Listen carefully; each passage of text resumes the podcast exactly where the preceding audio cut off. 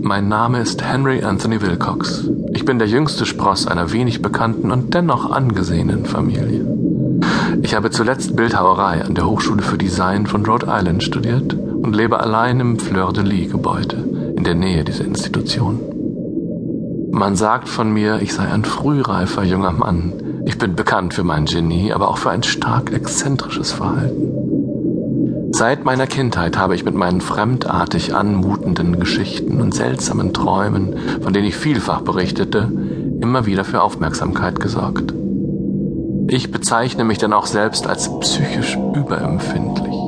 Die angestammte Bevölkerung der alten Handelsstadt wies mich als lediglich verschroben ab. Sie hätten es besser wissen müssen. Ich mied Kontakte und verschwand nach und nach aus dem Blick der Öffentlichkeit. Heute bin ich nur einer kleinen Gruppe von Ästheten aus anderen Städten bekannt. Ich stelle gelegentlich aus, aber nur für Freunde. Sogar der Kunstclub von Providence, stets auf seinen Konservativismus bedacht, in mir nur einen hoffnungslosen Fall.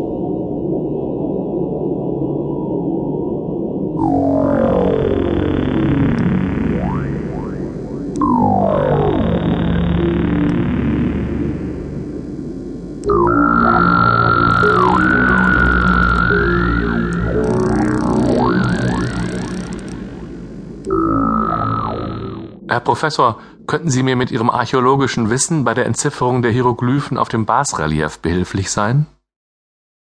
Lieber Herr Wilcox, die auffällige Frische der Tafel legt ja wohl nahe, dass es sich hier nicht um etwas handelt, was in den Bereich der Archäologie fällt. Die Tafel ist in der Tat neu, denn ich habe sie letzte Nacht erst geschaffen, aus einem Traum heraus, der mich in fremdartige Städte führte.